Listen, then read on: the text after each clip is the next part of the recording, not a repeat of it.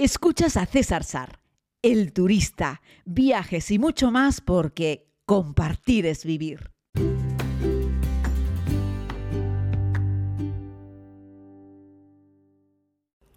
Saludos a todas y a todos, querida comunidad. Les hago este podcast desde Shiraz. Es la ciudad que da opción a poder visitar Persépolis, ¿no? la guinda de este viaje, el lugar más destacado de toda la visita que puedas hacer a, Irán, sobre todo todo lo que va relacionado con la antigua Persia, es un lugar fascinante. A 70 kilómetros de Persépolis es el lugar donde solemos dormir pues, todos los viajeros que venimos por aquí. No hay transporte público, por cierto, para conectar Persépolis con Shiraz, ni viceversa, así es que vas a tener que buscar cómo moverte. La recomendación en Persia es un viaje organizado. Aunque lo pidas para ti solo, aunque pidas un viaje para dos, para tres, un viaje organizado es la mejor opción. Hay varias agencias locales que te lo pueden proporcionar. Pregúntame si quieres un poco de ayuda con eso, te podría orientar. Y, y, este es uno de esos viajes que hacerlo por libre se puede, pero es mucho más complicado, ¿no?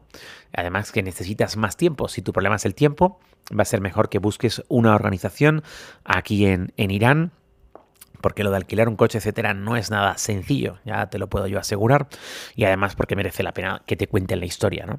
Hablamos de Persépolis, pero Persépolis ese era el nombre que le dieron los griegos, los macedonios, los helenos a esta polis, a esta ciudad de los persas, Persépolis. Pero mm, los persas aquí no la llamaban así, la llamaban Yabsmicht, Yamsid. Bueno, soy fatal con el persa, ¿no? que bueno, no era otra cosa que el trono de Yasmid y fue el imperio pues durante toda la época de los Aqueménidas. Y bueno, la verdad es que la, la, ciudad era espectacular, ¿no? O dicen que era espectacular, ¿no? Eh, aquí en estas tierras Alejandro Magno no lo quieren mucho, eh, se les puede entender, porque fue el que acabó con, con el imperio persa, fue el que llegó a Persépolis, el que derrotó, y fue el que luego la quemó. bueno, cuentan, dicen, explican que, bueno, que este, que está, esto se produjo eh, cuando, eh, promovido por, por un heleno, eh, incitaron a Alejandro Magno a acabar con aquello como respuesta a, como respuesta a un ataque que había sufrido una polis griega y que había consumido la, la ciudad eh, pues bastante tiempo antes, en esa, en esa pugna, en esa guerra entre persas y, griegos, eh, y que era una buena oportunidad para, terminar con él, ¿no? Porque el rey Jerjes había quemado a la Acrópolis, ¿no? Y, bueno, pues era como una venganza, ¿no? Dicen que si Alejandro estaba borracho y eh, fue un rollo, pues, en plan, ¿no? Sujétame, es tal que, voy a quemar, ¿no? Persépolis y tal. ¿Cómo que no soy capaz, ¿no? Y, y entonces arrasó con todo. Aquí lo pintan muy mal a Alejandro y se le puede entender pero también es un personaje muy interesante. A no muchos kilómetros tenemos la tumba de Ciro, eh, el fundador del imperio persa, ¿no?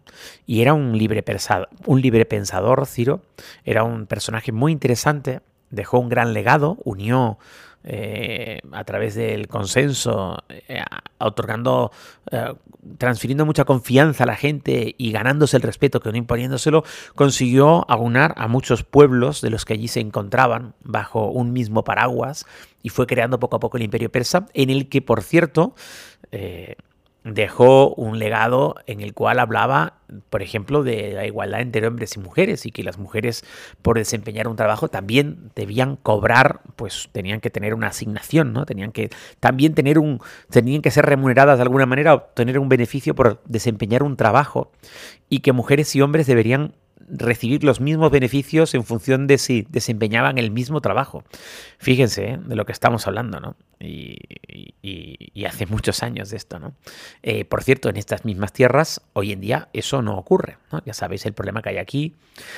Con las mujeres es un lamentable, no voy a incidir todavía en eso, haremos un podcast monográfico sobre este tema, pero la verdad es que me tiro un poco quebadillo porque en las dos visitas anteriores, en las tres visitas anteriores quizá a Persia, nunca encontré bueno, ningún acontecimiento digno de destacar, pero como han matado a esta chica por no llevar el pañuelo, pues vengo de un restaurante de cenar con la comunidad y, había una chica sin pañuelo, ¿no? Y hombre, me alegro que en espacios cerrados hagan un poco la vista gorda, ¿no?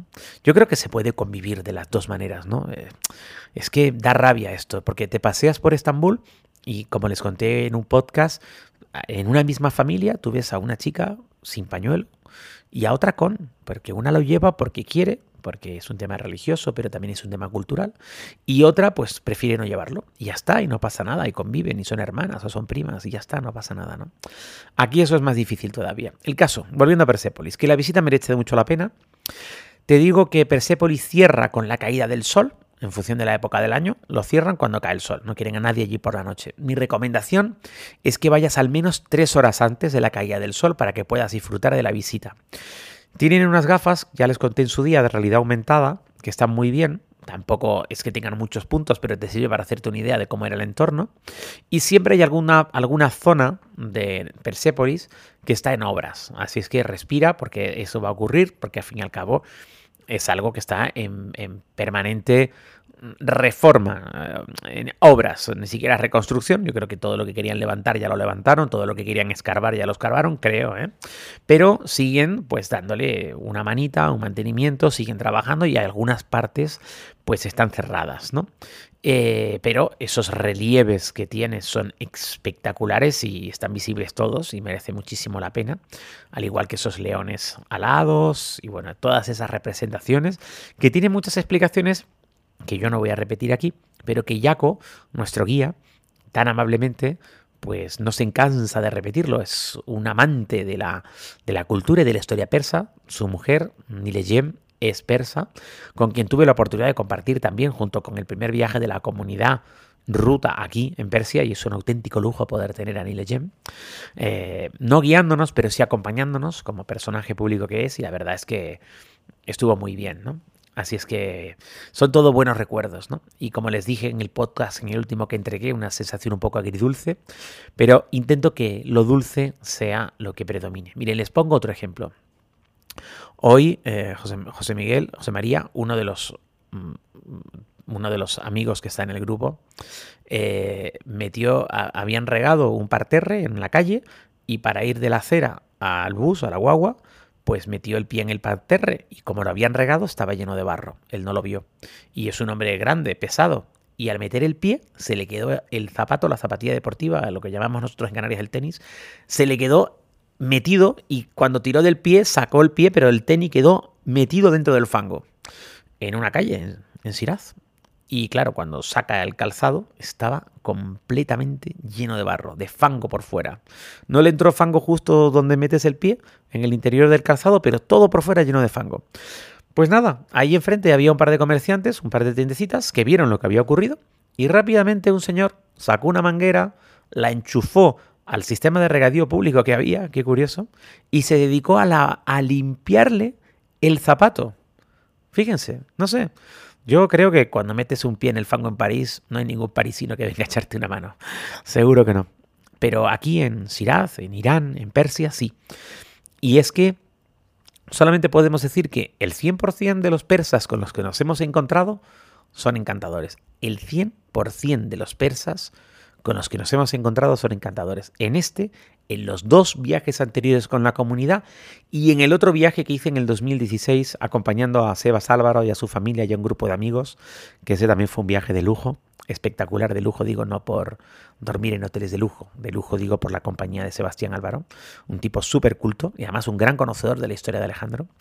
Eh, del que él tampoco quería hablar demasiado aquí, pero evidentemente eh, la historia de Alejandro es muy interesante. La de Ciro también. La de los dos Darío también.